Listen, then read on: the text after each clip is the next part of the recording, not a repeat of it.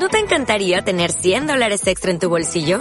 Haz que un experto bilingüe de TurboTax declare tus impuestos para el 31 de marzo y obtén 100 dólares de vuelta al instante.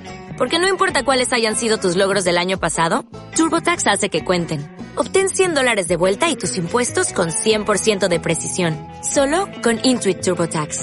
Debes declarar para el 31 de marzo. Crédito solo aplicable al costo de la presentación federal con TurboTax Full Service. Oferta sujeta a cambios o cancelación en cualquier momento. Value Investing FM, episodio 97.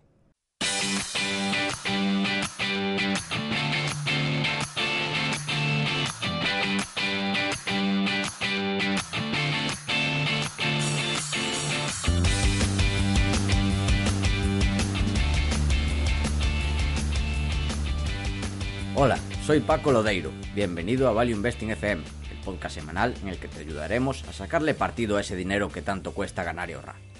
¿Cómo? A través del método de inversión más seguro, sensato y rentable, el Value Investing. Te recuerdo que si quieres empezar a sacarle partido a tus ahorros y no sabes por dónde empezar, tienes a tu disposición mi curso gratuito de Introducción a la Inversión en Bolsa en la web www.academiainversión.com. Y yo soy Adrián Godás, colaborador de Academia de Inversión, fundador de Ciel Danubio y rey de Godás Academy, comunidad de aprendizaje para gente con ganas de aprender y poco tiempo. Podéis echar un vistazo en godás.academy. Y ante esta semana tenemos nada, nada más y nada menos que un programa especial de invertir en Rusia. Y alguna sorpresilla más que quizá algún otro país que comentemos por ahí. Con Marta Escribano de Salmón. Y antes de presentarla, tenemos que dar un gran, gran warning. Sí, un warning muy especial, porque tenemos el placer de anunciar un gran evento que estamos organizando.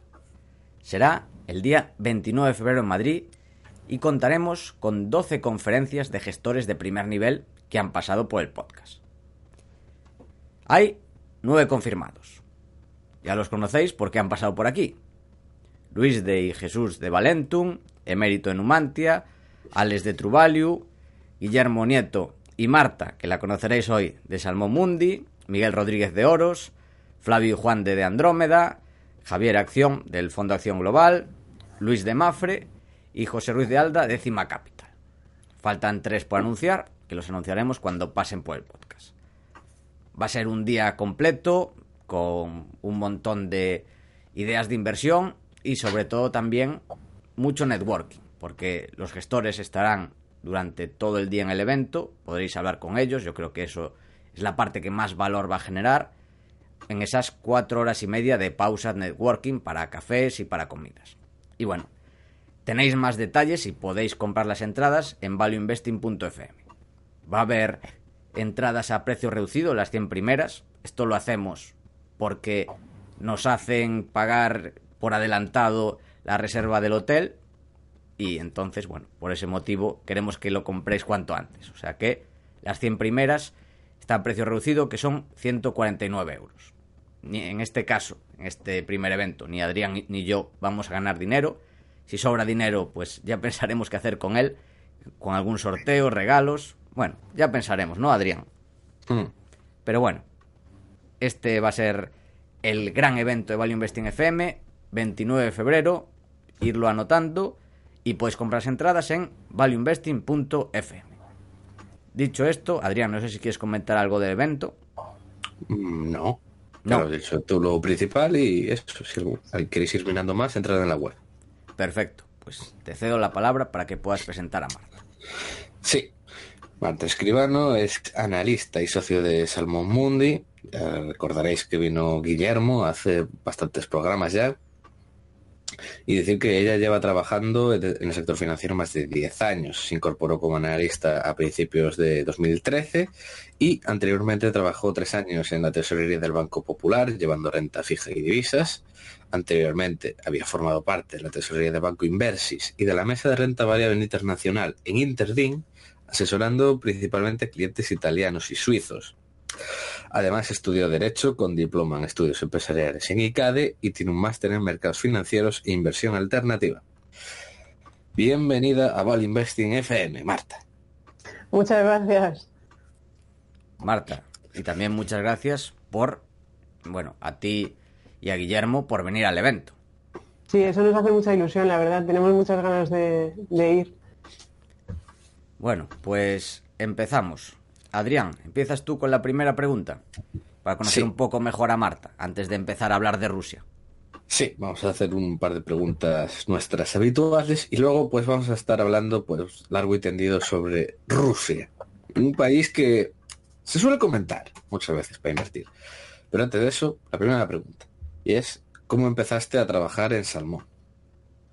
Pues a ver, mi primer trabajo en el sector eh, fue en la mesa de renta variable de Interdin. Eh, yo era sales trader y Guillermo era analista. Entonces nosotros y los analistas estábamos en la misma sala y cuando un cliente nuestro, pues que eran en su mayoría extranjeros, nos preguntaban cosas sobre valores españoles, pues nosotros hablábamos con los analistas o para contrastar algún dato, o es verdad que en la mayoría de los casos para ver eh, cómo esa noticia que acaba de salir, eh, cómo creíamos que iba a afectar al precio de la acción. Así que la verdad es que la mayoría de las veces acababa preguntando a Guillermo las cosas y además por aquella época ya me empezaba a interesar a mí la teoría económica austriaca. Entonces él había leído mucho sobre el tema y además es que tiene muchísimos libros, así que le pedía siempre recomendaciones y libros para leer. Y nada, yo ya me fui de Interdin, seguí mi carrera profesional en Inversis y en Banco Popular y nada, del banco la verdad pues ya me empecé a cansar y lo típico, pues empecé a buscar trabajo, pero después de un tiempo me di cuenta que en España no encontraba nada que realmente me motivara. Así que mi marido y yo decidimos irnos a Chile a vivir, o sea, eh, bueno, él es chileno, y entonces pensé, pues lo típico, a ver allí qué, trabajo podía buscar. Entonces eh, yo pensé que yo creo que lo que más me encajaba era una gestora o un fondo, y entonces le pedí a Guillermo que si le importaría que me cogiera una semana de vacaciones en el banco y me pasara unos días por su oficina, pues lo típico, a ver eh, cómo era el día, de un, día a día de un fondo y a ver si, me encajaba a mí. Entonces le pareció perfecto. Allí fui y con la sorpresa de que cuando se acabó la semana, pues eh, me ofreció quedarme como analista. Yo la verdad es que no me lo esperaba para nada, al revés. O sea, tenía pagados los billetes a Chile, había empezado a hacer las cajas de la mudanza, le había comentado ya a toda nuestra familia y amigos que nos íbamos Así que además imaginaros la situación, ¿no? Pues llegar a casa, decirle a mi marido, oye, que si no te importa no nos vamos a Chile. Y lo bueno es que a él le pareció bien y así pues hasta hoy. Bueno, eso es lo importante, que a él le pareció bien. Porque vaya cambio de rumbo. es un buen marido. y antes de esto, ¿por qué empezaste en el mundo de la inversión? ¿Qué te llamó la atención? Porque bueno, estudiando derecho, ¿no? Hmm, sí, sea, es verdad que antes de empezar a trabajar yo nunca había invertido en bolsa ni me preocupaban mucho los mercados financieros. Yo estudié Derecho y el título y un título en, empresariales, o sea, en ICADE mm. se llama uno empresarial, pero mm. realmente no tenía una vocación clara. O sea, a mí siempre me había gustado viajar y es verdad que ya en la carrera había eh, trabajado bastante para pagarme mis viajes, pero al acabar la carrera me contrataron como sales trader en Interdin y a partir de ahí pues me di cuenta que los mercados eran mi lugar en el mundo, porque era importante leer, cada día era diferente, todo era muy dinámico. Además es que antes de la quiebra de Lehman los volúmenes que se negociaban eran bastante grandes y había un montón de operaciones, mucha volatilidad, o sea, era un estrés muy divertido y que me gustaba mucho. Pero bueno, la realidad es que era un trabajo que no era sostenible en el tiempo por la cantidad de estrés. Entonces, además a mí en el fondo lo que me gustaba era leer y siempre pensé pues que acabaría en la mesa de análisis. Y luego como al entrar pues no tenía conocimiento de muchas cosas, me puse a estudiar un máster en mercados financieros y pues empecé a leer muchísimos libros. Eh, iba a las librerías y me compraba todo lo que había de bolsa, eh, sobre invertir, sobre acciones. Y es verdad que leí muchas cosas que con el paso del tiempo me di cuenta que no eran muy útiles, pero bueno, donde sí empecé a encontrar cosas interesantes fue en libros de gestores y de empresarios. O sea, mis primeros libros interesantes de inversión pues fueron los típicos, El inversor inteligente, los de Peter Lynch, para luego pues ya ir descubriendo libros eh, en los que no solo me encajaba la forma de invertir de los gestores, pues, sino también su forma de ser o su forma de pensar. Y con los libros de empresario y de estrategia empresarial, pues eh, la verdad es que tenía muchísimos en casa porque mi padre es empresario y en general mi familia siempre ha leído mucho y me di cuenta de la importancia de tener una mentalidad de empresario, o sea, de creer que cuando compras una acción pasas a ser dueño en cierta medida de un negocio. Entonces, la verdad es que hay de ciertos gestores específicos que he aprendido mucho, pero creo que podría decir que he aprendido mucho más aún de libros de empresarios que yo considero brillantes.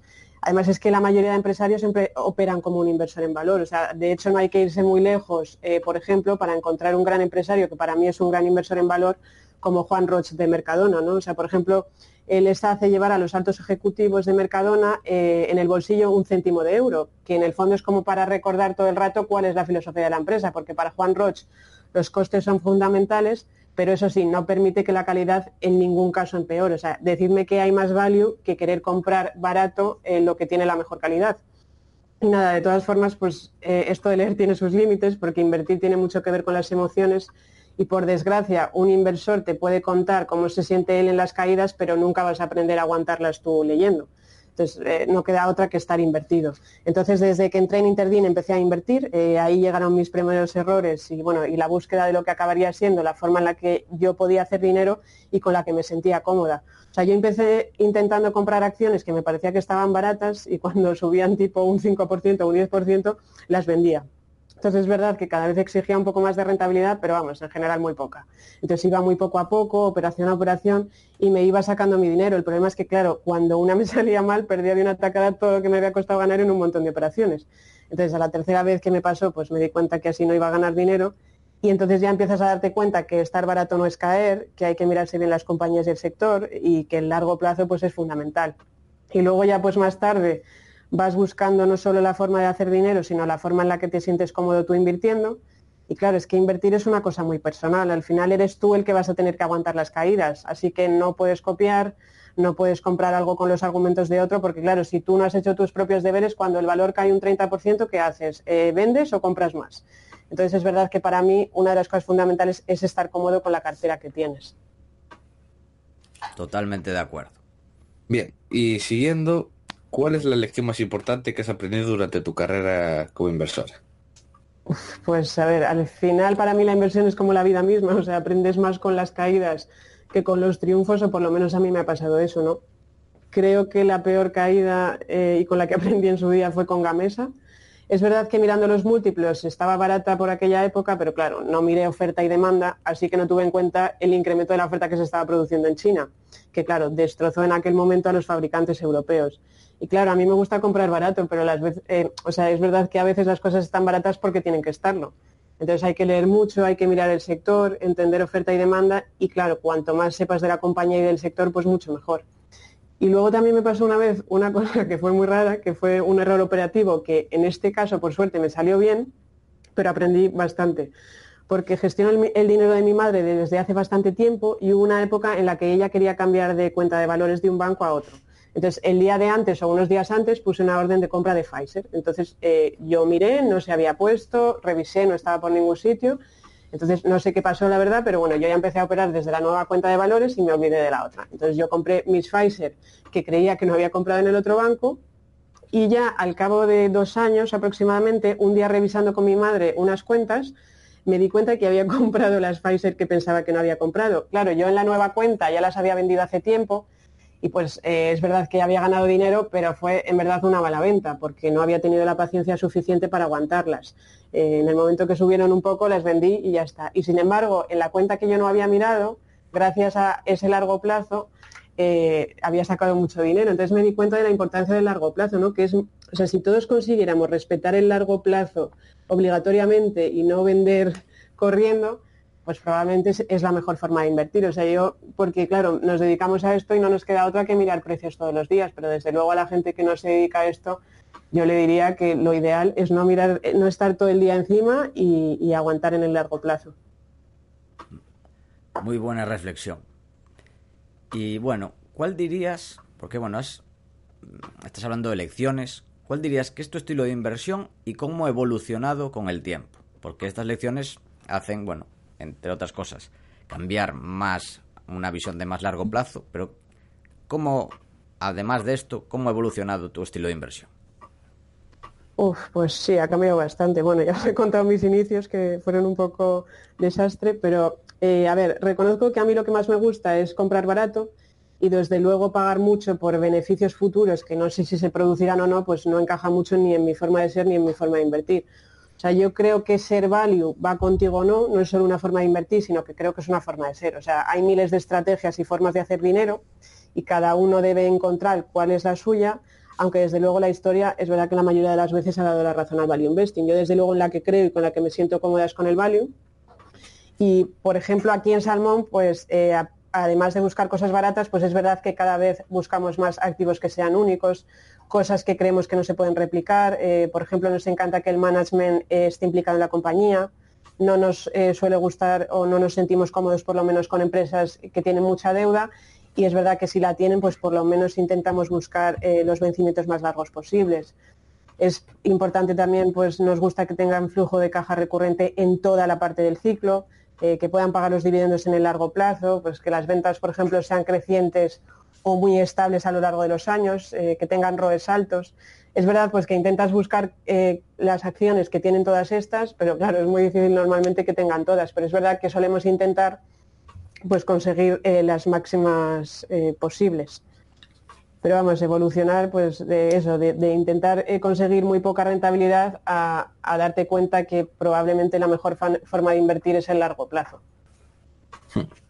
Y siguiendo eso, ¿cuál dirías que son tus fondos inversores de referencia? Bueno, pues como siempre digo, valen de, aquí, de allá y de ahora y de siempre. Mm, vale. O sea, actualmente uno de mis fondos favoritos, eh, bueno, que me gusta mucho es Crescat Capital de Kevin Smith. Y ellos dicen, por ejemplo, que largo oro y corto yuan serán, serán los trades del siglo. Y a mí eso la verdad es que me, me, encaja bastante. Pero vamos, en general creo que en Salmón compartimos la misma visión en la mayoría de los temas. O sea, por ejemplo, ellos ven como eh, uno de los mayores peligros es la burbuja crediticia en, China y luego ellos creen, pues claro, que eso va a tener un fuerte impacto en el resto del mundo. Ven también, por ejemplo, como nosotros, eh, problemas en bancos australianos, en canadienses y chinos. Y luego pues suelen hablar también del everything bubble, que es como dando a entender la cantidad de burbujas que se han creado eh, por los excesos de los bancos centrales. O sea que en general, vamos, es una filosofía parecida a la de Salmón. Y luego mi inversor eh, favorito está ya retirado, que es Ebellard, que es un inversor magnífico y sus entrevistas a mí siempre me parecen bastante divertidas porque es un tipo así muy peculiar. Y es justo de lo que hablaba antes, ¿no? Del value, que él es value pero porque nació así. O sea, esas chaquetas eh, marrones y antiguas que se pone, ese bañador que dice que le había costado 5 dólares. Es como el deep value pero como forma de ser y como forma de vida. Eh, luego Seth Klarman, por ejemplo, de Baupost, me gusta sobre todo su visión del value investing. Eh, Gunlack, de Double Line, me parece un gestor eh, muy interesante que tiene una visión global muy acertada y de hecho tiene presentaciones muy buenas en las que suele hablar pues también de los excesos que él ve a nivel actual. ¿no? O sea, por ejemplo, él es partidario, bueno, salí hace como dos semanas una entrevista suya, de que era partidario de ya ir preparando las carteras porque cree que va a haber problemas a nivel global. Luego Odi, por ejemplo, tiene una cartera que, me gusta bastante, es súper interesante y tiene posiciones que, me gustan mucho. Draken Miller me gusta también seguirle. Y bueno, y luego yo soy analista, entonces me gusta también seguir a muchos analistas. Eh, Jim Grant, eh, que está especializado en tipos de interés y que creo que tiene mucho sentido común y un gran conocimiento de la historia. Luego Albert Edwards, que se preocupa, o sea, está siempre como preocupado por el exceso de deuda y también ve excesos en los mercados de Estados Unidos. Luego, pues su antiguo compañero, por ejemplo, de Societe General, que es Dylan Grice, que creo que es muy bueno. O sea, montó Calderwood Capital Research y tienen cosas bastante buenas. De hecho, hay un, paper que han sacado hace no mucho, que es gratis, y uno de los artículos, por ejemplo, habla de la, o sea, contra la MMT, ¿no? Entonces, él, explica cómo vamos hacia un escenario inflacionario, pero deflacionario para los mercados.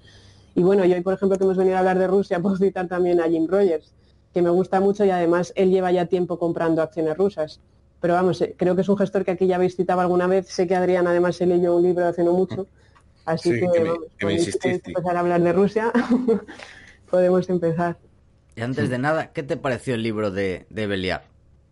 De Belliar, pues a ver, está, primero de todo está fatal traducido, o sea, es un desastre.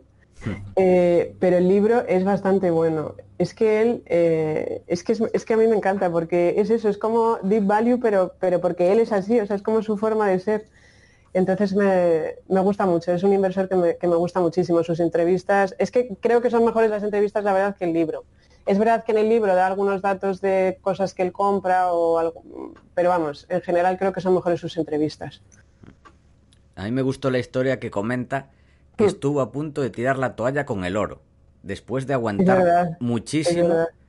Y cuando estuvo a punto de, tirar la toalla, empezó a subir y dijo, bueno, pues parece que tengo la razón, pero estuvo a nada de vender. Y ahí lo admite. Supongo que a todos nos ha pasado eso, que justo estás a punto de vender y de repente empieza a subir. O has vendido y justo empieza a subir. Eso, es, eso es muy típico. Antes del gran bull market del oro, pues al final consiguió aguantar. No, no, muy interesante el libro. Es el más grande, es que es, muy, vamos, a mí me encanta. Muy diferente, la verdad. Sí, es, es un tipo muy especial, la verdad. Bueno, pues toca hablar de Rusia, que para eso te hemos traído, además de, bueno, para presentarte y para que la gente te conozca, pero nos gusta vuestra visión sobre Rusia. Si puedes, podrías hacer una, una breve introducción de la historia de Rusia, algo para ponernos en contexto, para poner a los oyentes en contexto, porque es un país muy peculiar. Pues sí, es, es un país peculiar. A ver, resumir la historia de Rusia es prácticamente imposible, pero es verdad que probablemente es interesante eh, conocer, aunque sea algunos datos, porque eh, te ayuda a juzgar la situación actual, ¿no? Sobre todo yo creo que en dos aspectos. O sea, que Rusia lleva relativamente pocos años siendo una democracia y que ellos siempre han querido ser pues como una nación eh, fuerte, grande, o sea, incluso han sido un imperio, ¿no? Entonces, bueno, la época de los zares que empieza en el siglo XVI, que por cierto zar viene de la palabra César, o sea que ellos lo que querían es que Rusia se convirtiera en el siguiente imperio romano. Y nada, pues se dedicaron a anexionar territorios, cada vez el país era más grande y bueno, en esta época, pues citar solo a, eh, Pedro I el Grande, que, es un referente para Putin, eh, porque consiguió que una nación que estaba absolutamente estancada se convirtiera eh, otra vez en una potencia mundial. Y bueno, también para ver las dimensiones del zarato, pues Catalina II la Grande, ¿no? que llegó incluso a América y conquistó Alaska, o sea que Alaska fue ruso. luego, más tarde, pues llegarían las guerras napoleónicas, que yo sé que por aquí os gusta mucho Napoleón, y bueno, más tarde la Primera Guerra Mundial y nada, dejó a Rusia devastada. Entonces, como consecuencia surgieron, las dos famosas revoluciones del 17. O sea, en la primera, en febrero, pues obligaron a abdicar al último zar, que era Nicolás II, y ya en la de octubre, en la que el partido bolchevique, que estaba liderado por Lenin, pues derrocó al gobierno provisional y se desencadenó la guerra civil rusa. Entonces, como todos sabemos, ganan los bolcheviques, comienza la URSS, y tras la muerte de Lenin en el año 24, pues toma el poder Stalin, eh, Hitler les intenta invadir y le pasó lo mismo que a Napoleón, pues que acabaron derrotados y Rusia pudo seguir anexionando un montón de territorios. Eh, luego ya más tarde, pues la Guerra Fría en el año 45 entre Estados Unidos y la URSS y luego ya la caída del muro de Berlín que todos conocemos en el año 89, se funda entonces la Federación Rusa y su primer presidente fue Yeltsin, que ya le sucedió, o sea, se convocaron elecciones ya en el año 2000 y ya le, sucedió, le sucedió Putin eh, hasta hoy. Una sucesión un poco especial, ya por el día. Sí, sí, sí. Todo el mundo preocupado por el efecto 2000 y de repente aparece Putin. Entonces ya salvó todo. ya con él no hubo problemas. Sí, sí. Y bueno, pues todo esto eh, nos hace entender un poco la idiosincrasia del país. O sea, es un país en guerra permanente, eh, muy desde arriba, muy nacionalista. O sea, bueno, yo conozco mm. Rusia, ya sabes que mi novia es rusa. Sí. Y bueno, es un país que si entiendes su historia, entiendes un poco mejor cómo son los rusos. Claro, totalmente de acuerdo. Mm es que al final ellos nunca han querido pasar desapercibidos, o sea, claro, o sea, a nivel de territorio, eh, pues ellos son un país muy importante y a nivel de recursos eh, minerales, naturales, entonces no, ellos quieren ser una nación fuerte y grande. Y a nivel también de cultura, literatura, pintura, hmm. música clásica, o sea, es un país que para algunas cosas pues parece muy subdesarrollado, pero para otras históricamente eso es un país muy orgulloso de ser lo que son. Totalmente de acuerdo. Entonces, si no entiendes eso, es que no entiendes muchas decisiones de las que toman, o, mismamente a Putin, ¿no? Bueno, ya que hablas de Putin, quizás, Adrián. puedes comentar un poco más la biografía de este señor, porque tiene una vida eh, bastante interesante, ¿no? Y, y cómo es, y cómo ha gestionado todo, todo el país. ¿Y, tú crees que es digno llamarlo el nuevo zar? Sabía que esta pregunta iba a caer. Conociéndos, digo, seguramente vamos a acabar hablando de Putin. Pues a ver, es verdad que Putin es un personaje muy controvertido, o sea, es verdad que cada uno puede valorar su presidencia como quiera, pero hay que pensar una cosa, o sea, que pasar de ser la URSS a ser una economía moderna en un mundo global es un, es un trabajo que objetivamente era muy complicado y sobre todo en un país que estaba absolutamente dividido en aquel momento. Y bueno, pues por hablar así un poco de Putin, él nació en el año 52 en la antigua San Petersburgo y su infancia pues fue bastante complicada, pero bueno, como la de la mayoría, la mayoría de los rusos. Al principio pues debía ser mal estudiante, era muy bueno en deportes, eh, en judo acabó siendo cinturón negro. Y nada, y a finales de los años 60 pues se pusieron muy de moda en Rusia las novelas y las, eh, y las películas de espías. Entonces a Putin le encantaron y decidió que él también quería ser un espía. Entonces estudió Derecho y entró definitivamente en la KGB en el año 75. Ya con 33 años pues le destinan a Dresden, en la República Democrática Alemana, y fue la primera vez que salió de la URSS. Eh, le pagaban como 100 dólares en moneda fuerte, eh, ya, eh, o sea, tanto en marcos alemanes como en dólares americanos, y para, para aquella época y para ser la URSS, pues era un buen sueldo, o sea, vivía perfectamente. Lo único que con la caída del muro de Berlín, pues tuvo que volver con su familia a Rusia y Sobchak, que acababa de salir elegido en las elecciones de San Petersburgo, le contrató. Entonces Sobchak era un profesor de derecho que había sido muy crítico con el sistema soviético y fue el mentor de Putin, eh, fue el que le nombró vicealcalde de San Petersburgo.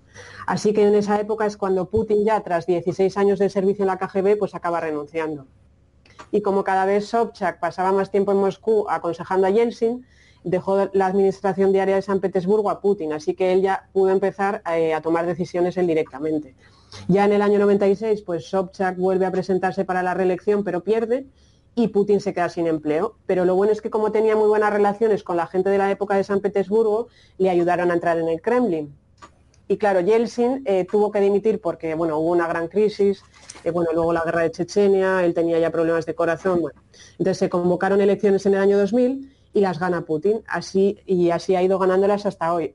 Eh, bueno, con excepción de los cuatro años en los que Medvedev presidió, pero Putin fue el primer ministro, o sea que en, realidad nunca se ha ido. Y nada, pues Putin quería devolver la dignidad a Rusia, eh, como ha dicho Paco, pues claro, él quería eh, restaurar la unidad nacional, el patriotismo, o sea que tener un eh, fuerte gobierno central. Pero lo que hizo es que no despotricó contra el sistema soviético como había hecho Yeltsin, sino lo que, lo que él hizo, que creo que fue más inteligente, es apropiarse de las partes de la historia que a él le encajaban en su visión de Rusia. Entonces, de hecho, una frase que él ha dicho en varias entrevistas es que quien no lamenta el colapso de la Unión Soviética no tiene corazón, pero quien quiere verla restituida en su antigua forma no tiene cerebro. Entonces, eh, tenía que levantar una economía eh, de un país que estaba absolutamente destrozado Así que hizo cosas muy positivas. Por ejemplo, bajó impuestos porque en aquella época nadie los pagaba. Entonces, al bajarlos, la gente empezó a pagarlos y consiguió aumentar mucho los ingresos del Estado. Luego aprobó leyes a favor de la propiedad privada, fomentó el empleo privado, redujo con esto, claro, pues el desempleo y la pobreza y quitó cosas como el servicio militar. Consiguió entrar eh, en la Organización Mundial del Comercio, que para Rusia era una cosa pues impensable anteriormente y luego las últimas elecciones eh, las gana Putin ya en el año 2018 y ahora los mandatos en Rusia son de seis años, o sea que Putin estará en principio hasta el año 2024. Y a día de hoy, pues ya sabéis quién es Putin. Eh, tiene dos hijas, está divorciado, es bastante religioso, es cristiano ortodoxo y está obsesionado con el trabajo y con el deporte. O sea, de deporte pues debe hacer muchas pesas, debe nadar, juega al hockey. Y nada, hasta mediodía dicen que no toma el desayuno y esto por favor dejadme leerlo porque es que me hace mucha gracia. O sea, él desayuna todos los días una ración de avena, huevos crudos de codorniz y requesón y un zumo de remolacha y rábano picante. O sea, casi como, como el té que se acaba de preparar Adrián. y nada, su día de trabajo pues empieza por la tarde y dura hasta la madrugada. De hecho, dicen que las reuniones con los ministros muchas veces son a altas horas de la noche. Y de lo que es famoso es eh, de que les hace esperar a todas sus visitas horas y horas. Y le da igual que sea un amigo suyo que el presidente de Estados Unidos. O sea, les deja ahí esperando y ya él aparece pues como a las tres horas. Y Rusia, pues es verdad que tiene mucho camino por recorrer, está claro que debe ampliar las libertades, pero ni nosotros somos tan listos y buenos ni ellos son tan tontos y malos. O sea, los datos son los datos y no se pueden negar. O sea, a nivel económico es un país que ha avanzado muchísimo. Y, por ejemplo, los ingresos anuales medios de un ruso cuando Putin eh, llegó al poder, pues estaban en torno a mil dólares anuales y en la presidencia de Putin pues ha multiplicado por más de seis veces. Entonces, bueno, pues no sé si es el nuevo zar o no, pero a nivel económico ha hecho cosas muy positivas, desde luego. Y se te ha olvidado una faceta suya. ¿Cuál? Eh, gran hombre de marketing. Ah, bueno, eso por supuesto. Solo por solo por la imagen montando a oso ya ya Ahí con el pecho descubierto. Ya, ya valió la pena. Sí, sí. Y esas vacaciones que dice siempre que se toma, entonces se va con el ministro de, Defensa a Siberia. sí, sí. Y lo ves ahí montando a caballo. es que, que ahora, no sé si visteis, pero el presidente de Corea del Norte ahora también se hizo unas fotos montando a caballo porque quería ah, imitar a Putin. Sí, cierto, en el caballo este. Sí, sí. Ahora les ha dado a todos por eso. A ver si Pedro Sánchez también se pone ahí al caballo. bueno, ¿y qué países vas a tiendas de, de merchandising y de, bueno, de, ¿cómo se llama? Bueno, merchandising este para turistas y encuentras un montón de cosas de su presidente, camisetas, pines, tazas, de es todo. que en Moscú hay muchísimas tiendas de, con vasos, con tazas y todo con Putin. De hecho, Adrián tiene un imán. Sí. ¿Ah, sí, sí, sí. Esto no lo sabía. Sí, sí, se lo regalamos nosotros. Bueno, yo y, mi novia que es rusa, como Adrián es fan de Putin. Sí. ¿Y por qué eres fan de Putin? Por eso, por su lado de marketing. Porque me flipa. Y bueno, parece que Rusia tiene cosas interesantes, pero bueno, también tiene aspectos negativos. ¿Por qué veis oportunidades en un país como Rusia? Aparte de este crecimiento, esta, este aumento de la estabilidad. ¿Qué más hay en Rusia que os atrae? Pues a ver, el año pasado, por ejemplo, el PIB de Rusia creció un 2,3%, que es verdad que es un nivel aún bajo comparado con datos históricos, pero que lo bueno es que desde el año 2016 ya se está recuperando. Eh, Rusia ha multiplicado por 6 el PIB per cápita desde el 98 hasta el año 2018 y claro, esto es una gesta increíble porque el único país comparable eh, sería China, que lo ha multiplicado por 10 veces. Luego en 2018 el país tuvo un superávit por cuenta corriente del 7%, tienen actualmente los tipos en el 6,5% y bueno, la inflación la tienen eh, más o menos controlada en niveles del 4,5%. Y luego, por ejemplo, a nivel de deuda pública está muy baja, o sea, tienen un 15% de deuda pública sobre PIB. O sea, para, ver, para ver el gran esfuerzo que han realizado, o sea, en el año 98 estaban en el 140%. O sea, te da la impresión como que ellos ya han hecho los deberes, ¿no? Y nosotros nos encontramos en su año 98 eh, y tendremos que hacer los deberes. Entonces, incluso si coges a día de hoy deuda pública y privada juntas, Rusia está al 80% del PIB, mientras que países desarrollados, pues aquí estamos en el 200% o por encima. Luego, además, es el cuarto país por reservas a, nivel mundial. Eh, las reservas cubren toda su deuda externa. Y luego además creemos que en la crisis de las sanciones la banquera central lo hizo muy bien. O sea, lo que hizo fue subir tipos de forma muy agresiva hasta el 17% y dejó fluctuar la moneda libremente y no impuso control de, control de capitales. Entonces, claro, con esto consiguió que el rublo se devaluara y ayudó eh, a las empresas exportadoras y consiguió también aumentar la reserva del país. Y bueno, aparte de los buenos fundamentales, es que vemos que está muy barato. O sea, Rusia actualmente cotiza a siete veces beneficios de los últimos diez años, que es el nivel más bajo de los principales mercados globales. Y, por ejemplo, para hacernos una idea, eh, Estados Unidos actualmente está cotizando a 30 veces. Eh, además, Rusia no siempre ha cotizado a múltiplos tan bajos. O sea, actualmente está en torno a un 40% por debajo con respecto a su media histórica de valoración y además es que antes de la crisis del año 2008 muchas empresas rusas cotizaban a niveles eh, similares de las de países desarrollados. Luego también, por ejemplo, a nivel de dividendo, pues está muy bien, o sea, la rentabilidad por dividendo media de las empresas cotizadas rusas está en torno al 7%, y además el gobierno ruso está favoreciendo que las empresas públicas lo aumenten. Bueno, luego hablaremos de compañías y, por ejemplo, algunas de las que tenemos en cartera están aumentando dividendos. Eh, luego, eh, a, nivel país, pues es el país con más hectáreas del mundo, con más tierra arable por cabeza y bueno, y a nivel de recursos eh, minerales y naturales, pues es que son enormes. Y todo ello, claro, hay que pensar que es solo para servir a menos del 2% de la población mundial. Y nada, los impuestos son relativamente bajos, están como en torno al 20% el impuesto de sociedades. Y luego es verdad que Rusia pues es un país que depende mucho del petróleo. Pero si el petróleo cae, se ve menos afectada que otros países, porque, por ejemplo, ellos tienen un fondo nacional al que destinan los ingresos que exceden cuando el petróleo de los Urales está por encima de 41,6 eh, dólares. ¿no? Entonces, lo que hacen ellos es que con esos excedentes el Banco Central ruso compra divisas, o sea, ya sean pues, dólares o euros, y actualmente, por ejemplo, tienen 123.000 millones de dólares que representa como un 7% del PIB. Entonces, ¿qué pasa? Que si los precios del petróleo caen, eh, tú puedes proteger la economía de Rusia porque puedes tirar del fondo y puedes financiar eh, tus déficits presupuestarios. Y luego además ya, eh, ya no me enrollo más porque ya estoy diciendo muchas cosas, pero vamos, el Banco Mundial saca un ranking anual de facilidad de hacer negocios en diferentes países y Rusia eh, figura bastante bien, vamos, de hecho está por encima eh, de países como Japón, Francia o incluso nosotros, eh, está por encima de España. Llama la atención eso, no sabía que en facilidad para hacer negocios estuviera tan alto. Pues sí, luego si quieres te mando el ranking, pero sí, sí, sí, está por encima. Interesante. Mm. Porque hablando de hacer negocios, es que eso sorprende sobre todo porque hasta ahora has contado todas las cosas buenas. Ahora hay que hablar de... Y no sé, es que es increíble. ¿eh? Yo creo que yo no daría, personalmente, he hecho un programa de Rusia, que llevamos casi media hora hablando de Rusia, y no ser capaz de decir una palabra. Oligarca. Sería incapaz. Lo hemos logrado. Me parece increíble. Porque hay que hablar de la, la vértebra, la columna vertebral de la economía rusa, los oligarcas. Em, pues a ver, es un tema... A ver, eh, en principio... A ver, la- a mí la mafia italiana no me ha matado, así que dudo que vengan a por ti también, Ah, vale. ¿vale? O sea, puedes estar tranquilo. No, no. A ver, en general, de todas formas, o sea, ahora que dices esto de venirme a matar, eh, creo que es gente en la mayoría, en, la mayoría de los casos muy inteligente, ¿eh? o sea que no. Pero bueno, eh, es verdad que Putin desde que entró en el gobierno, él dijo que no iba a poner ningún problema a los oligarcas. O sea, es verdad que hubo ciertas compras de empresas públicas en los años 90, pues que hubo rusos que se enfadaron, ¿no? Porque claro, hubo gente que compró cosas a precios muy baratos que eran públicas, entre comillas.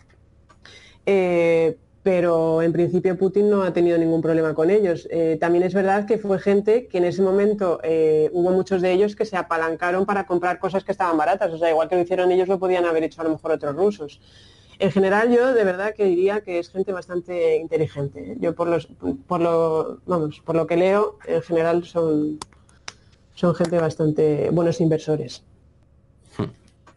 Pues ahora ya vamos a las principales empresas o posiciones. Y bueno, no sé, supongo que aquí tenemos anotadas las mismas. Y es empezar hablando por, por el rey. Yo, de hecho, siempre hago la coña. ¿Sabéis el chiste este de los Simpson de eh, no puede tenerlo? Habrá algo que nunca podrá tener. Y dice, un dinosaurio. Pues yo siempre digo que habrá algo que ningún estado pueda tener. Su Gazprom. Ah, Gazprom.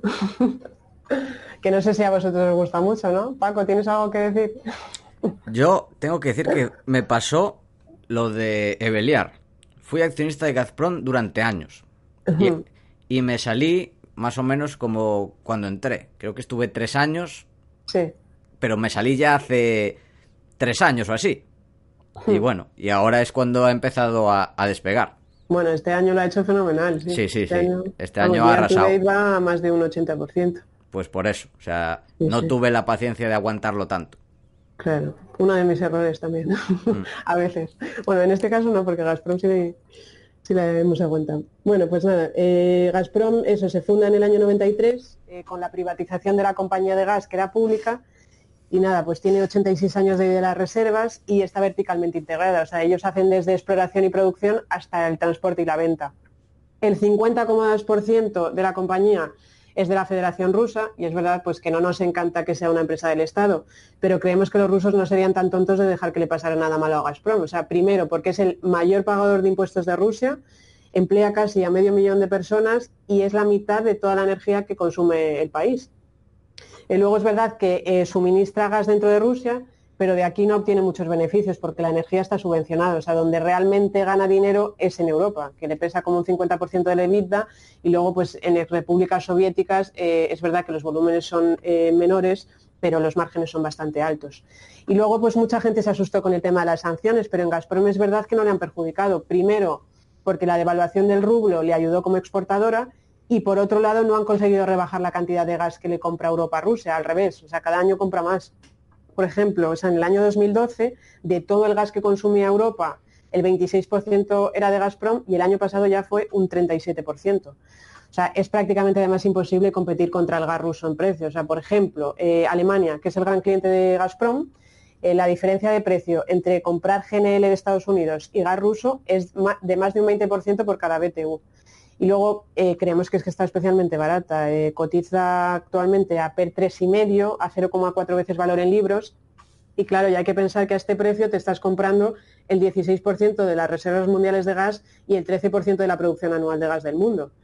luego tiene muy poca, bueno, muy poca, tiene poca deuda, deuda neta EBITDA está a 0,9 veces y es investment grade por todas las agencias de rating.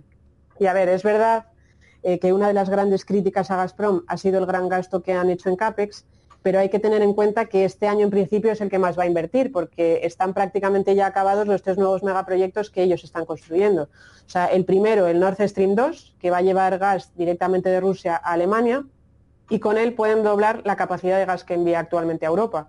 O sea, es verdad que habían tenido un problema con Dinamarca, que no quería aprobar el paso por su territorio, pero bueno, a finales de octubre finalmente lo ha aceptado y además eh, parece que Europa cada vez le va a comprar más gas a Gazprom, o sea, no solo por el agotamiento de los pozos aquí en Europa, sino porque los grandes eh, productores eh, que tenemos aquí están bajando producción.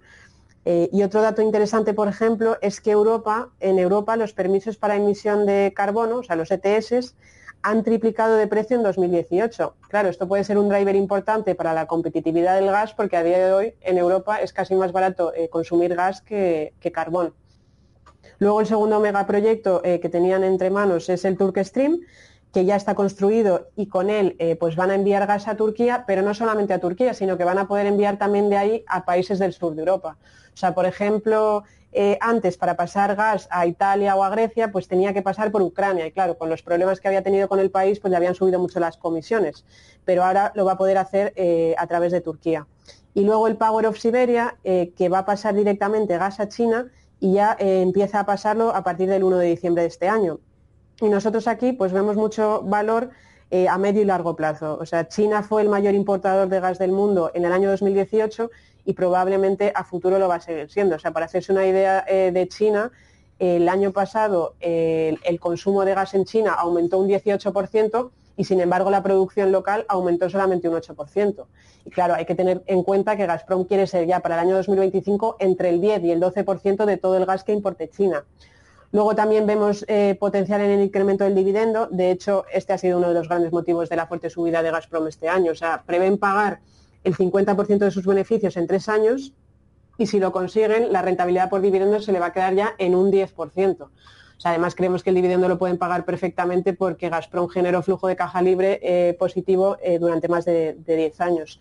Y ya mencionar solo que Gazprom tiene el 96% de Gazprom Neft, que es una de las mejores compañías de Rusia, o sea, tanto por producción de petróleo como por volumen de refino. Y nosotros vemos aquí mucho valor.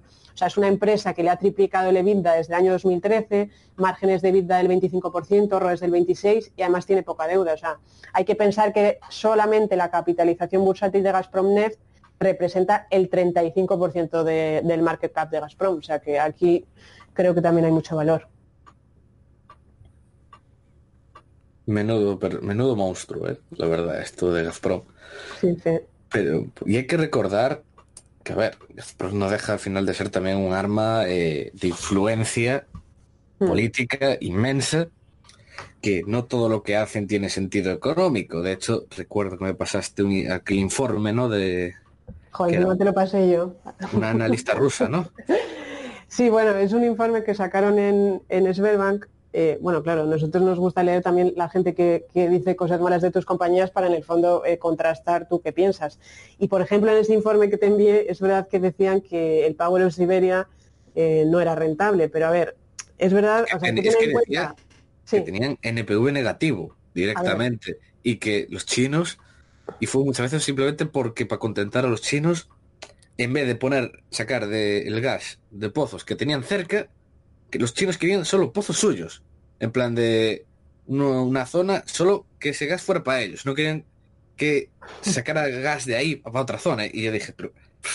A ver, yo sinceramente eh, no creo que eh, los rusos sean tan tontos ni los eh, directivos de Gazprom ni en el fondo el Estado ruso ni Putin. O sea, es verdad que o sea, yo no sé cómo este analista calculó eh, la rentabilidad del proyecto, pero es verdad que muchas veces se calculan la rentabilidad de un proyecto de oil and gas con los volúmenes y precios del primero primeros años, que claro que luego no tienen nada que ver con los volúmenes y precios futuros. O sea, lo que es verdad es que, eh, pues vale, tú has dicho, es un arma geopolítica. Pues es verdad que a lo mejor los primeros años, para que China te deje meter un tubo eh, directamente con gas ruso, pues tengas que poner precios más bajos el primer año. Pero claro, lo positivo que hay que pensar es que tienes un tubo que va a mandar tu gas directamente a China, que es el mayor importador de gas del mundo y probablemente lo va a seguir siendo en los próximos años. O sea que eso tiene muchísimo valor. Y hablando de Sberbank, tengo que decir que cuando le dije a mi novia el tema, saqué el tema de invertir en Rusia, me dijo, pues si quieres invertir en algo, que sea en Sberbank, que es una de vuestras principales posiciones. Tu novia sabe, tu novia sabe. Ella es cliente de Sberbank y contentísima. Además, yendo por Moscú y San Petersburgo, pues ves Sberbanks, pues es el banco que hay. Es... No, no, es que es enorme, es enorme. Hmm. ¿Hablamos un poco de Sberbank? Venga, ¿quieres hablar un poco también, ya que estamos hablando de, de petróleo, quieres hablar un poco de Lukoil? Ah, bueno, vale, sí, también la tenemos en cartera. Eh, Lukoil es la primera petrolera integrada de Rusia y Africa's Flow por, barril es de las mejores de la industria. O sea, para que os hagáis una idea, eh, representa el 2% de la producción de petróleo del mundo y tiene aproximadamente pues, el 1% de las reservas globales de, oil. Eh, tienen como 19 años de las reservas, que está bastante por encima de la media de la industria, o sea que aproximadamente están en, en 12 años la media. Y además lo bueno que tiene Lukoil es que el 75% de sus reservas son de petróleo y el 25% de gas, que claro, que hay muchas compañías de petróleo que te dicen eh, barril equivalente, pero luego realmente lo que tienes es gas y no tienes eh, petróleo. Luego está controlada por Alek Perov, que es el consejero delegado, que tiene un, 20 un 26%, perdón, y Fedun, que es un vice president que tiene aproximadamente un 9%. O sea, Lukoil ha generado flujo de caja libre consistente a lo largo del ciclo. Es más, ellos dicen que pueden generar flujo de caja libre positivo incluso por debajo de 30 dólares el barril. Eh, luego su principal zona de producción es West Siberia, pero el crecimiento le está viniendo sobre todo de zonas donde es más complejo y caro extraer petróleo, pero en las que la Federación Rusa tiene una legislación más favorable a nivel fiscal, eh, como por ejemplo puede ser en la zona del norte del Mar Caspio. Eh, o sea, estos barriles eh, que consiguen en estas zonas son barriles con márgenes más altos, que ellos los denominan high margin barrels, y normalmente a precios de 50 dólares el barril, el Estado se queda como un 60% del precio de venta en impuestos y claro, y Lukoil se queda solamente el 40%. Pero en estos high margin barrels consiguen quedarse incluso hasta el 95% del precio de venta para ellos. Entonces, claro, los high margin barrels actualmente le representan ya un 31% de la producción de Lukoil y esto les está permitiendo pues, mejorar mucho los resultados y además tener más sensibilidad a subidas del precio del petróleo. O sea, actualmente, para que os hagáis una idea, por cada dólar que sube el, barril de petróleo, ellos aumentan eh, su free cash flow en 175 millones de dólares. Y luego la producción de Lukoil pues, no se ha visto afectada por las medidas que tomó la OPEC más, porque claro, ellos querían como que se redujera la producción de petróleo, pero Lukoil ha podido diversificar y ha producido bastante gas en la zona de Uzbekistán. Entonces, claro, les ha permitido seguir reportando eh, resultados buenos.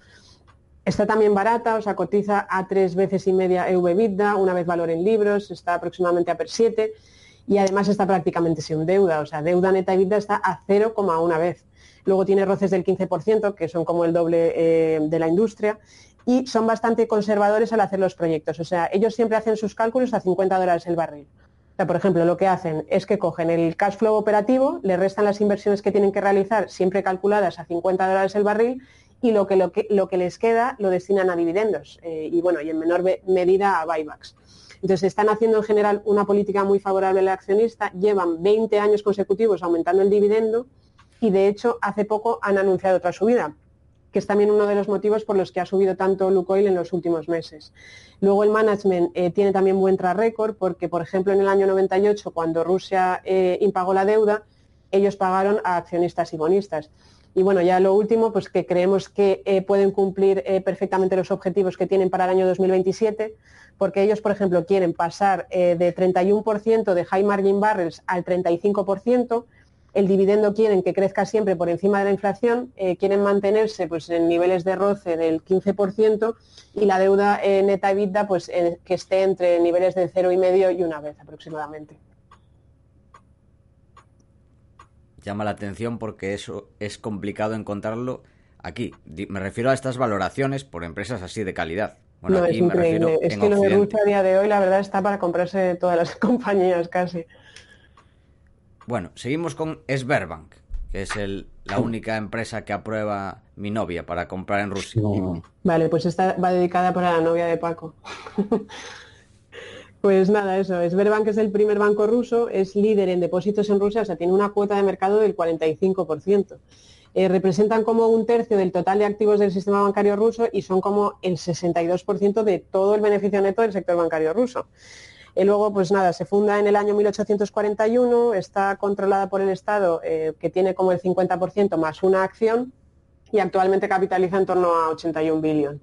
Y como he dicho, eh, pues es el banco líder en depósitos, o sea, una cuota del 45%, esto es una tasa enorme incluso en, en, bancos emergentes. Luego además también son líder en préstamos a empresas, que tienen como aproximadamente un 31% de cuota de mercado, y para hacerse una idea de sus dimensiones, o sea, tiene 93 millones de clientes minoristas activos, tiene casi 300.000 empleados, más de 14.000 sucursales y bueno, están presentes como aproximadamente en 22 países. Y luego han hecho grandes avances, o sea, la cultura corporativa cambió desde que entró el nuevo equipo gestor. Y lo que han hecho es que se están enfocando más en tanto en clientes como en tecnología. O sea, ellos siempre dicen que no pretenden ser solo un banco, sino que quieren ser una compañía de servicios a clientes. Claro, o sea, hay que pensar que ellos ya tienen una gran base de clientes y lo que quieren es aprovecharla para, otros servicios. Eh, también para ellos es importante la tecnología, o sea, ellos también dicen siempre que ven a las compañías tecnológicas como potenciales competidores y de hecho no hay más que ver que más del 70% de sus clientes eh, son activos en su plataforma digital. Luego, pues eh, el margen de intermediación de Sberbank, por ejemplo, también es elevado, está en torno al 5,4%. Eh, los préstamos eh, más o menos tienen una rentabilidad del, 10% y los depósitos de un 4%. O sea, además, ellos quieren mantener estos márgenes de intermediación altos, entonces lo que quieren hacer es enfocarse sobre todo en préstamos a particulares, que claro, ahí los márgenes son mayores. Luego es muy eficiente en costes, eh, aproximadamente el ratio de eficiencia lo tienen en el 33%. Tienen buena calidad crediticia, son investment grade, eh, luego a nivel de morosidad están al 4%, que es mucho mejor que la media de la industria. Y luego es el banco más rentable entre los principales bancos globales. O sea, el año pasado consiguieron ROEs del 24%. O sea, que es un nivel muy superior eh, incluso si miras la media de bancos internacionales están al 8%, o sea, es que, vamos, es muy rentable. Luego en la crisis de 2008 y 2015, Sberbank consiguió ROEs positivos. Y hay que pensar que todo esto lo está consiguiendo en, un escenario de bajo crecimiento de Rusia, en unas circunstancias que han sido relativamente adversas para Rusia, o sea, por ejemplo, el tema de las sanciones, ¿no? Y luego cotiza a 1,2 veces valor en libros, está per 5,5 aproximadamente, pero no siempre los bancos de ROEs tan elevados en países emergentes han cotizado tan barato. O sea, de hecho, antes de la quiebra de Lehman, eh, cotizaban algunos por encima de dos veces valor en libros. Y nada, pues Sberbank además tiene una rentabilidad por dividendo bastante buena, del 7%, y el payout de 2019 va a ser el 43,5%, pero ya para este año pretenden que sea el 50%. Claro, esto significaría que Sberbank ya se pone con una rentabilidad de dividendo del 10%. Y como hemos comentado antes, pues la deuda agregada en Rusia es muy baja, o sea, si sumas eh, deuda pública y privada, representa como el 80% del PIB, que esto puede ser muy positivo para el banco, claro, porque la economía puede todavía apalancarse mucho más. Y también, por ejemplo, el Estado ruso ha estado bajando tipos, bueno, el Banco Central, y tienen todavía además margen para seguir bajándolos. Así que, claro, esto además también puede estimular el crecimiento del crédito, que puede ser también muy positivo para Sberbank. Muy interesante. Y bueno, Katusha, estarás contenta. Es verdad, luego ya me tienes que dar feedback, ¿eh? A ver qué te dice. Sí, sí, no, te va a dar, te va a apoyar en esto, en temas Sberbank, 100%. Muy bien. Y hemos hablado de oil and gas, de bancos, toca el turno, bueno, iba a decir toca eh, el mundo del inframundo de las minas, pero antes yo creo que hay que comentar la posición de Paco en Rusia. Sí. Ah, es verdad. Sí, yo tengo algo en Rusia. A ver, es una posición, es casi de las más pequeñas, no tengo ni el 1%, pero tengo Aeroflot. No sé si la habéis mirado. Eh, bueno, o sea, hemos mirado así empresas rusas por encima. Eh, eh, es que, o sea, Rusia, Aeroflot también nos gusta, claro. Es que Rusia ahora mismo está para comprársela casi toda. Pero cuéntame, cuéntame. A ver, la idea de Aeroflot, a ver, es una idea arriesgada, es una aerolínea, o sea que en aerolíneas, pues ya hemos hablado aquí, de hecho, ya hemos tenido un especial aerolíneas. ¿Qué tiene Aeroflot? Pues que como en Rusia, pues está todo muy barato. Es tiene crecimiento y a mí lo que más me gusta, que es digamos lo que no ve el mercado, es que en Aeroflot está creciendo mucho una parte del negocio, que es Povieda, que es la aerolínea low cost, que a día de hoy es marginal, antes era, bueno, Aeroflot, pues es una compañía que ya en Rusia todo el mundo la ve mal porque cuando hubo la caída de la Unión Soviética en los años 90, pues no paraba de tener accidentes, o sea, era un escándalo, si la historia de accidentes de Aeroflot. Y bueno, los últimos años fue muy bien, eh, llevan muchísimos años sin accidentes, salvo este último año, que sí que hubo uno, un accidente mortal, pero bueno, ya es una aerolínea moderna, eh, la vida media de los aviones es de unos cuatro años y medio aproximadamente, la imagen ha cambiado completamente y sobre todo lo que me gusta es la parte low cost, porque si en general la aerolínea tradicional, la parte más tradicional, tiene márgenes medios bajísimos, del 2-3%, la parte low cost tiene márgenes del 15-20% y es la que están potenciando, están potenciando muchísimo esa parte, que a día de hoy es muy pequeña, representa muy poco, pero de aquí a los próximos años posiblemente sea un 30% del negocio que hará que estos márgenes medios puedan crecer. Y eso, si le sumas que ya en general está barata, que va seguramente, o bueno, es el plan que tienen, aumentar los ingresos, pues yo creo que puede ser una buena oportunidad. También es cíclica, bueno, todo lo que hemos comentado en las aerolíneas, hay que tener paciencia, tengo menos de un 1%, por si se la pega, quizás comprar más, y bueno, pero yo creo que quizás de aquí a los próximos años, si los planes salen bien, pues pueda valer, pues quizás tres veces más. Eso sí, teniendo paciencia y sabiendo que pueden salir cosas mal, que es una aerolínea. Si no, tendría muchísimo más, claro. No tengo los datos aquí delante, porque me sorprendió aquí Adrián con la pregunta, pero sí, es pertinente hablando de inversión en Rusia. Que en general eso, que hay cosas muchísimo más baratas y mejores que en el resto de países. Con sus problemas, por ejemplo, que también el 50% de la compañía pertenece al Estado ruso, 51 aproximadamente, 50 y pico. De hecho, el presidente de Aeroflot, antes de presentar su plan a los, al resto de accionistas, se los presenta directamente a Putin para ver qué tal le parece. Pero bueno, en fin, es barato, crecimiento, posible crecimiento de márgenes, yo creo que tiene sentido tener algo de, esta compañía. Qué interesante, Paco, ¿eh? Sí, sí. Mm. Bueno, pero vamos a dejar hablar a Marta porque tiene más ideas, ¿no? De, Rusia. Bueno, tiene muchísimas.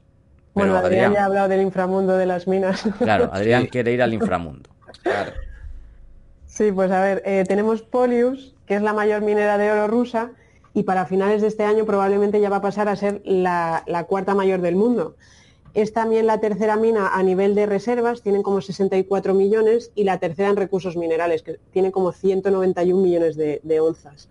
La vida media de las reservas de Polius es aproximadamente de 26 años, eso sí, sin contar su coilo, que, bueno, que es un depósito del que ahora hablaremos. Eh, Polius es la minera de oro con los costes más bajos, además de las majors. O sea, el, último all-in sustaining cost que han reportado es de 628 dólares la onza. Mm. Eh, luego, estos bajos costes le permiten también, claro, tener unos márgenes de vida más altos que el año pasado fueron del 64%. O sea, hay que pensar que la media de la industria de, mineras de oro está en torno al 42%. Y de media, pues eh, la ley del grupo está también bastante bien, que es 1,7 gramos por tonelada.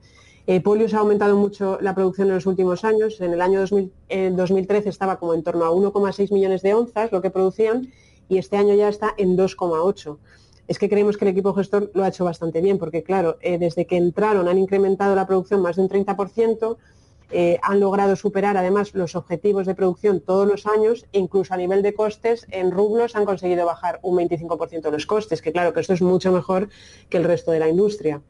Luego Polius tiene eh, cinco minas operativas, que si os parece solo hablamos de las principales. O sea, actualmente su mina más importante, tanto en producción como EBITDA, es Olimpiada, que es una mina que produce 1,2 millones de onzas anuales, tiene un TCC, o sea, un cash cost de 317 dólares la onza, y Olimpiada y Blagodatnoye, que es otra de las minas de Polius, forman el Krasnoyar Cluster, que es como el tercer activo eh, en producción mayor de oro del mundo eh, bueno, eso, el que, eh, el que, o sea, el tercer activo que más oro produce del mundo. Y luego, pues nada, Natalka, que es una mina que entró a, producir a finales del año pasado y es uno de los mayores depósitos de oro de Rusia. yo creo que a nivel mundial era como el decimoquinto.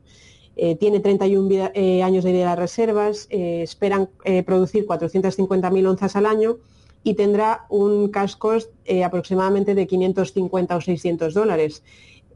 pero claro, esto hay que pensar que es más, es verdad que es más alto que la media del grupo, pero es porque los primeros años van a tener una ley solamente del 0,96 gramos por tonelada. Pero claro, ellos dicen que a medida que vayan pasando los años van a conseguir llegar a 1,6 gramos por tonelada. Y lo bueno que tiene Polius es que tiene crecimiento en un momento en que la mayoría de las majors eh, van a bajar el nivel de producción. O sea, hay que pensar que su Log, que es uno de los mayores depósitos de oro del mundo que aún está sin desarrollar, en principio le va a entrar en producción en el año 2025 o sea, para que os hagáis eh, a la idea de las dimensiones que tiene su Log, tiene 63 millones de onzas en resources, 35 años de vida de reservas, además es poco intensiva en capital. O sea, esperan producir anualmente 1,6 millones de onzas, es que es una brutalidad, y con un TCC de 450 dólares la onza. O sea, además su ley, la ley del, de Log, está entre las mejores, eh, de los mayores proyectos del mundo, o sea, está a 2,1 gramos por tonelada. ¿Cómo, perdona? ¿A cielo abierto? Eh, sí, las de Polius eh, normalmente son todas a cielo abierto, sí. Hostia. O sea, eh, Polius, al final te vas a comprar, ¿eh, Adrián? o sea, hay que pensar que Polius tiene 58,4% del proyecto, pero tienen una opción de compra eh, que, bueno, que si la ejercen antes de 2022 se pueden quedar con el, con el 100% del proyecto. Y nada, pues decir solamente eso, que Polius mantiene una política de dividendos también bastante favorable al accionista. actualmente están pagando eh, ellos dicen que quieren pagar siempre eh, o 550 millones de dólares o el 30% del EBITDA, o sea, la cantidad que sea mayor de esas dos. Y actualmente, pues eso, están en torno al 4%. Eh, Polius actualmente está a per 10, EV Reservas es verdad que ha subido bastante este año, está a 320 dólares la onza, pero claro, en el momento que su CoinLog diga en la parte de, de resources que van a ser reservas, claro, esto puede bajar muchísimo el LV Reservas. Y bueno, pues simplemente añadir que Rusia se encuentra relativamente bien situada en los informes internacionales de minería. O sea, por ejemplo, el informe del Instituto Fraser que valora el, atractivo de los diferentes países eh, para operar en minería, o sea, Rusia está por encima de países como Nueva Zelanda, México, Noruega y, España. Mm, interesante. Mm. Sí, sí, es una mina, vamos, es una minera increíble. O sea, tienes el, si no te gusta mucho Rusia, pues a lo mejor ese es el problema, pero vamos, es que a nivel minería es, un, es una brutalidad. Pues hablando de, siguiendo con las minas, si quieres comentar algo, el que yo creo que es la madre del cordero de las mineras, porque yo creo que es de la, si no la más, yo diría top 3 mineras que más me ha impresionado jamás, que es Noris Nickel. Uf, eh, pues a ver, eh, Norris Nickel es el productor, eh, o sea, el primer productor de níquel a nivel mundial, que tienen aproximadamente como un 23% de, de, o sea, de, la cuota mundial de níquel, y es primero en paladio, cuarto en platino y aproximadamente como el undécimo en cobre. O sea, de paladio tiene casi como un 40% de cuota a nivel mundial. es que es, es enorme, la verdad. Y luego pues también tiene los mejores márgenes de la industria, eh, tienen un margen de vida como del 59% y es el productor más eficiente además. Eh, luego además ellos daban eh, como que querían aumentar la producción entre un 15 y un 25% en los próximos siete años. Y bueno, para hacerse una idea de las dimensiones de Norris Nickel, pues a nivel de recursos minerales tienen una vida como de 80 años y un valor de esos recursos minerales como de 700 billones. Eh, luego, pues eh, ven además ellos positivo a largo plazo el níquel, el paladio y el, platino, aunque ven el, el, tema del cobre lo ven ya más equilibrado. ¿no? Eh, además, en el, en el, níquel, por ejemplo, hay que pensar que se ha reducido la inversión prácticamente un 60% desde el año 2012, o sea que en verdad los fundamentales son bastante positivos. Y además la demanda sigue siendo creciente principalmente en acero inoxidable, pero es verdad, o sea, está creciendo sobre todo también por, por baterías de coches, ¿no? Y luego, pues, eh, a ver, el coche eléctrico es verdad que va a ser positivo eh, para Norilsk. Eh, según los principales productores de coches, o sea, el mayor crecimiento se va a dar en los híbridos. Y es verdad que el, el valor de los metales de Norilsk con los coches híbridos eléctricos puede duplicar su valor o lo multiplica por cuatro dependiendo del tipo de coche. Y bueno, pues en general tiene poca deuda, está a 0,8 veces deuda neta y EBITDA y es investment grade, o sea, cotiza como a PER 8 y medio creo y dividendo del, del 10%. Hay un documental en YouTube sobre la ciudad que recomiendo ver, no me acuerdo cómo se llamaba, lo buscaré y Ah, lo sí. pondré en las notas del programa, pero es que Norris es que mete miedo, la verdad. A ver, de todas formas, yo quiero decir aquí una cosa, ¿eh? que, que hay informaciones verdaderas y falsas. O sea, hay luego documentales que los ves y te- a mí, yo, yo qué sé, yo había leído cosas como que la nieve era negra, que y luego ves documentales y, y la gente va paseando y la nieve es blanca. O sea que... Bueno, eh, eh, ese de que la nieve es negra, especial, estoy de acuerdo, Sí. pero, pero bueno, hay, que, hay cosas que creo que, que no son verdad, que yo las había leído, por ejemplo. sí, sí, no, ese no lo vi, de la nieve negra, ese ya tan sensacionalista no, pero claro, estás ahí perdido en un sitio en medio de la nada, Solo se puede acceder por, por avión, es muy fuerte. sí, sí, que Mm. mete miedo, o sea, temperaturas extremas, que no Ah, hay este nada. también era muy bueno, no sé si te acuerdas, es que no sé si estamos hablando del mismo documental, pero había un documental que decían que el primer piso lo dejaban vacío del frío que hacían las, en, en la ciudad. Entonces, el primer piso de todos los edificios está vacío, porque si no, claro, si vives en el primer piso te, te mueres de frío. Claro. Y que Mm. mucha gente va a trabajar ahí, trabaja unos meses y ya gana el dinero para todo el año. Sí, sí, porque pagan bastante bien. Claro. Yo creo que, que, bueno, si no recuerdo mal, eran como 1.200 euros mensuales, que claro, para allí está muy bien. O sea que, bueno, es, es interesante. Sí, es súper interesante, estoy de acuerdo. Además es que es una ciudad que, claro, que en el fondo es- forma parte de, de una empresa, es una ciudad empresa. Sí, sí. Que de hecho está prohibido que los occidentales, que los extranjeros, fueran a Norris en la Y época de la Unión que pedir Soviética. permiso, es verdad. A ver, es que el origen de Norilsk creo que era, no eran unos gulags o algo que había por ahí. Pues no sé. Eh, uf, Yo- no sé, yo tampoco. Yo juraría que lo leí, ¿eh? En plan, Pues en tiene de- sentido. A ver, en la Unión Soviética, ¿quién iba a trabajar ahí?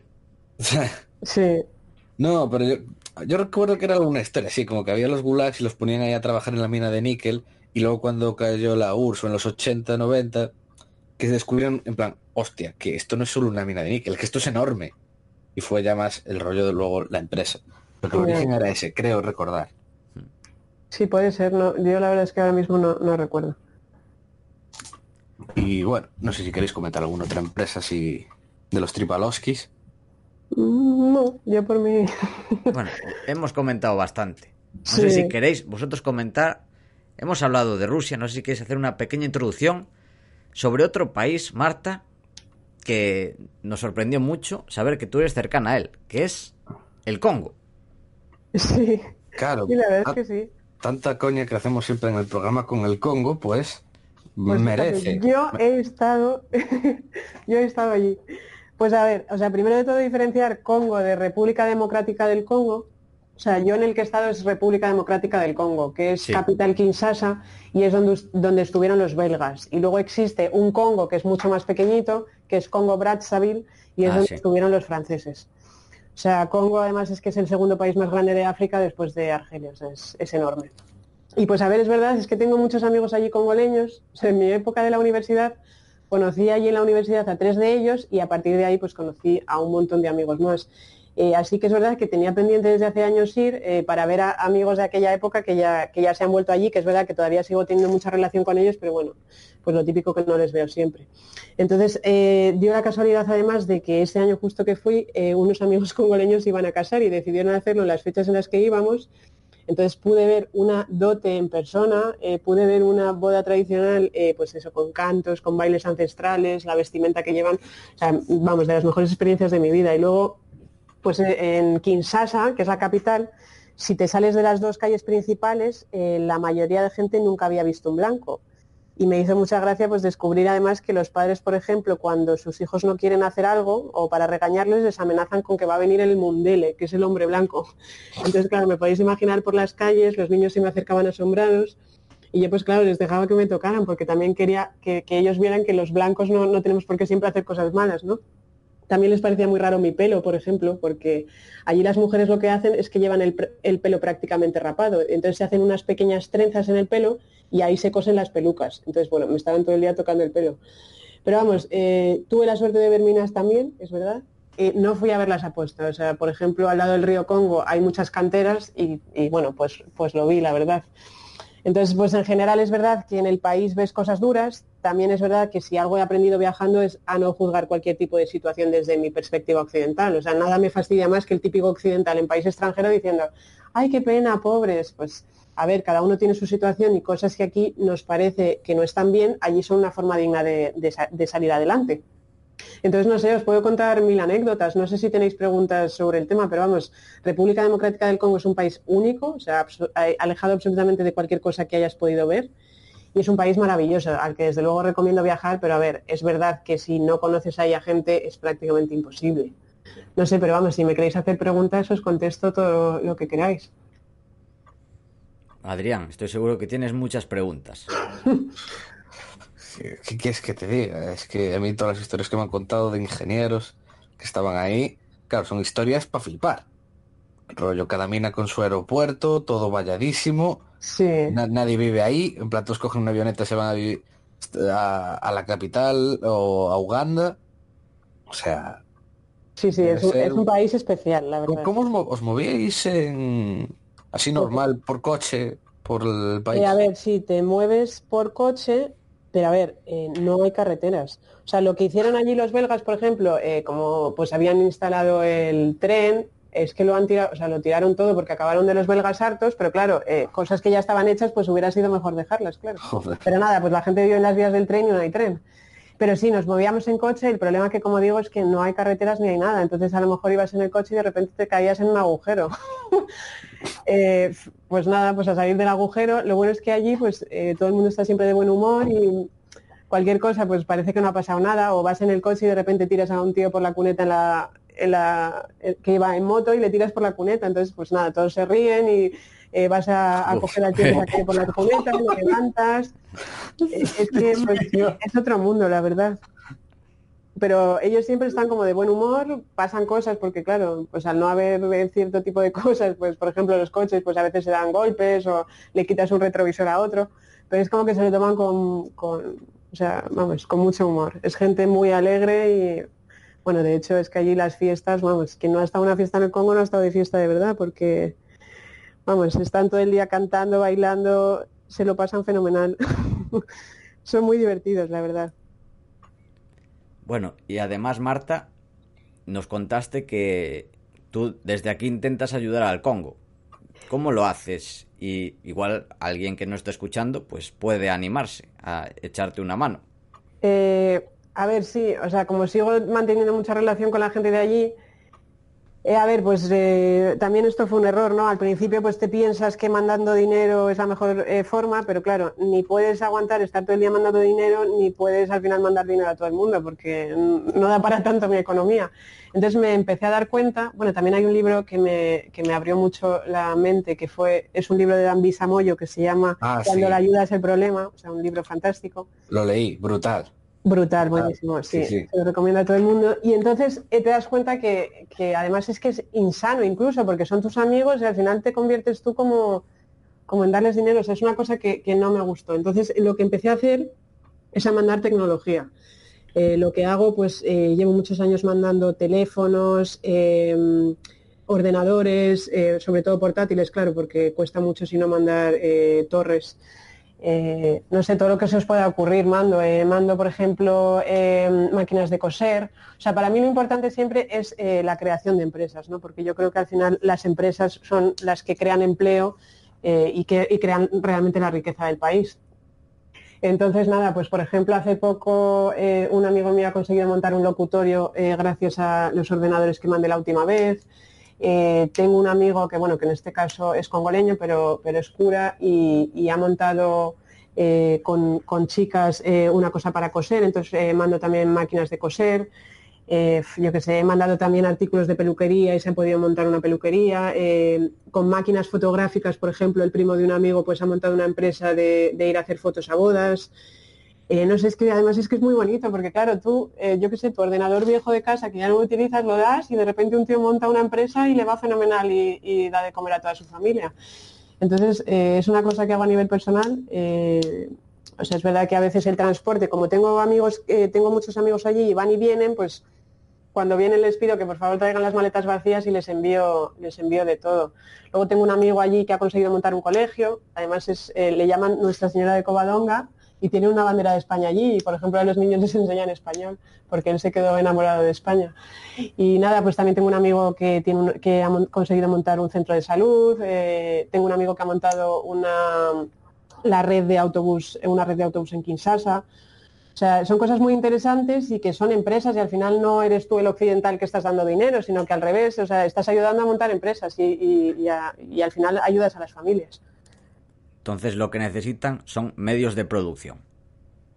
Bueno, y esto es, en lo, esto, esto es en lo que yo creo y es lo que yo mando, pero bueno, que a lo mejor hay gente que manda dinero y lo hace fenomenal. O sea, yo es mi forma de pensar y, creo que lo más importante son las empresas y por eso mando cosas para que se puedan crear empresas.